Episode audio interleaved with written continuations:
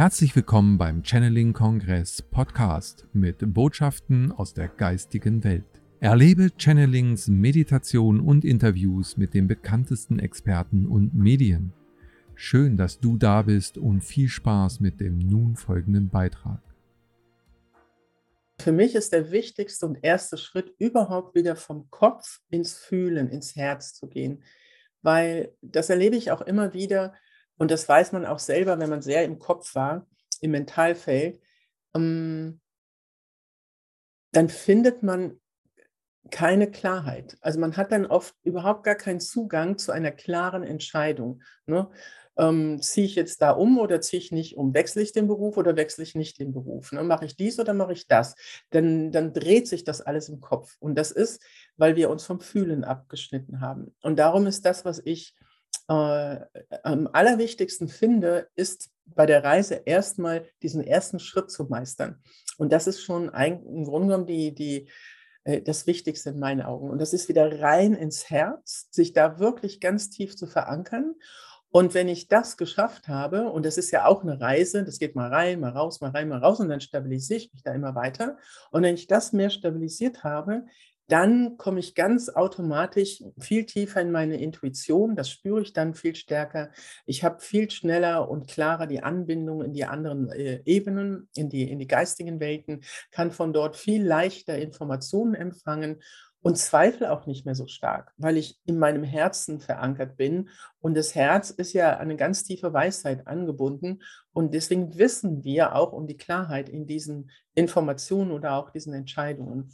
Und, ähm, und, und wenn, wenn, ich, wenn ich doch mal noch mal sicher gehen will, dann habe ich ja noch mal eine Möglichkeit, es zu verifizieren. Aber in der Regel, wenn ich im Herzen wirklich angekommen bin, dann eröffnen sich ganz neue Türen und Toren. Und das ist für mich der nächste Schritt, der für viele ansteht und immer wieder ansteht. Und, ähm, und dann eben der nächste ist dann ähm, die Rückverbindung mit der Seele.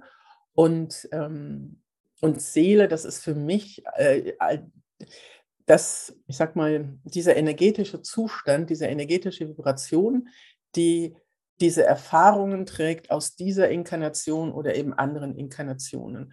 Und das ist auch das, was wir, ähm, was wir aus dem Akasha-Feld, aus diesem kosmischen Informationsfeld, gibt es ja ähm, verschiedene Definitionen für, aber da ich viel mit dem Akasha-Feld arbeite, nenne ich das auch so. Der, der ähm, Wissenschaftler Erwin Laszlo, der nennt das das A-Feld. Ne? Es gibt verschiedene Bezeichnungen. Und dort holen wir all diese Informationen raus, ähm, die uns mit der Seele quasi ähm, noch beschäftigen. Und das meistere ich immer mehr. Und darüber hinaus ähm, da gibt es für mich noch andere Ebenen. Die werden dann immer feinstofflicher. Ne?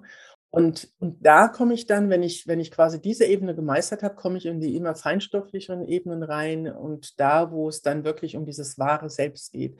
Dass der, diese, diese Ebenen, wo wir, die wir von, wo wir sagen, das ist die Einheit, wo wir mit allem verbunden sind und so weiter und so fort. Und ähm, aber um dahin zu gelangen und auch da sicher zu navigieren, äh, ist es in meinen Augen unerlässlich, dass wir ein gutes Fundament haben. Ne? Und das ist für mich ist und bleibt für mich die, das Herz und, und dieses tiefe Einfinden im Herzen.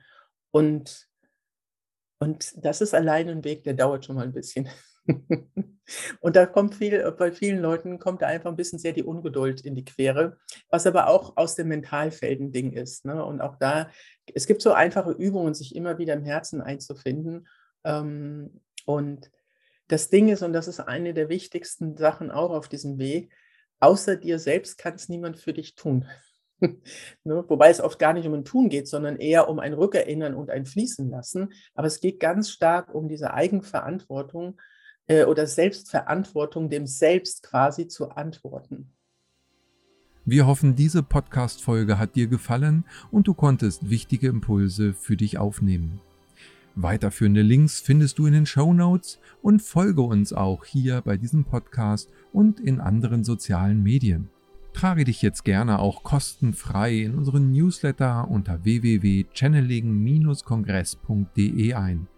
So bekommst du immer die aktuellsten Neuigkeiten, verpasst keine Folge mehr und hast Zugriff auf viele, viele weitere Channelings, Vorträge und Interviews. Wir freuen uns, dass du da bist. Alles Gute.